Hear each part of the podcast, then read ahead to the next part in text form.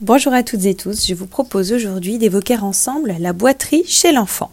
Définie comme une asymétrie à la marche, la boiterie est un signe qu'il ne faut pas négliger chez un enfant. Souvent la cause est évidente, suite à un traumatisme, une élongation, une entorse, une luxation, une fracture, ou un problème au niveau du pied, un ongle incarné, une verrue plantaire, une mycose, une ampoule, une chaussure mal adaptée. Mais quelquefois, il s'agit d'un problème plus ancien et passé inaperçu. C'est alors qu'il faut s'inquiéter, consulter un médecin avant d'attribuer une boiterie à une crise de croissance. De nombreuses causes peuvent être découvertes. Celles touchant l'articulation de la hanche prédominent. Parmi les plus fréquents, et en fonction de l'âge, on retrouve entre 1 et 3 ans la luxation congénitale de hanche ou dysplasie de hanche. Il s'agit d'une malposition de la tête du fémur en dehors de sa cavité. Cette anomalie a un caractère familial et plus fréquente chez les filles. Elle est découverte lors d'examens les premiers mois de vie, examen clinique, radiographie de hanche. Mais il peut arriver que la luxation passe inaperçue jusqu'à l'âge de la marche où l'enfant prend appui préférentiellement sur sa jambe saine. Le traitement est alors plus difficile et des séquelles sont possibles. Ensuite, l'arthrite infectieuse de la hanche est également à évoquer. C'est une infection de la hanche généralement due à un staphylocoque dont le traitement par antibiotique est très urgent. Les signes sont assez trompeurs. Boiterie plus ou moins associée à une fièvre. Entre 3 et 9 ans prédominent les diagnostics de synovite aiguë de hanche, communément appelé rhume de hanche. Il s'agit d'un épanchement de liquide à l'intérieur de l'articulation de la hanche. Il peut survenir après un épisode infectieux, type angine, rhinopharyngite, une longue marche ou un traumatisme minime. L'enfant se plaint alors de douleur avec l'imitation des mouvements de la hanche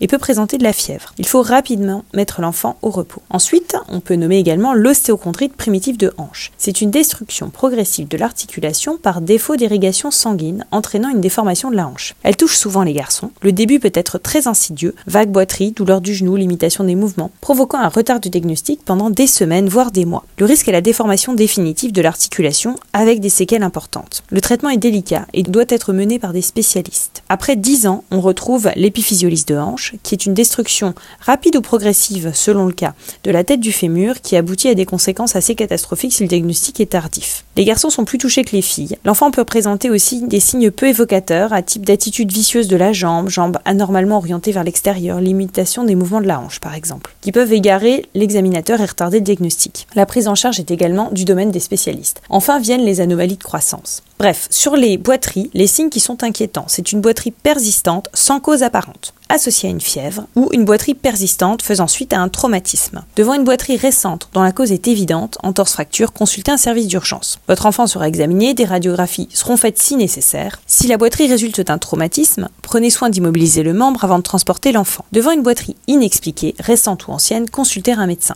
Ceci prévaut d'autant plus si la boiterie est associée à une fièvre ou une articulation gonflée. Le médecin examinera votre enfant et décidera, si besoin, d'examen complémentaire ou de l'adresser à un spécialiste. En gros, l'essentiel, durant les premiers mois de vie, veillez à ce que votre enfant ait un examen des hanches et éventuellement en cas de boiterie ou de difficulté à poser son pied par terre quand il commence à marcher, une radiographie de bassin. N'hésitez pas à consulter un médecin devant une boiterie inexpliquée de votre enfant, quel que soit son âge, et ne l'attribuez pas à une crise de croissance sans avis médical. Je vous souhaite une très bonne journée.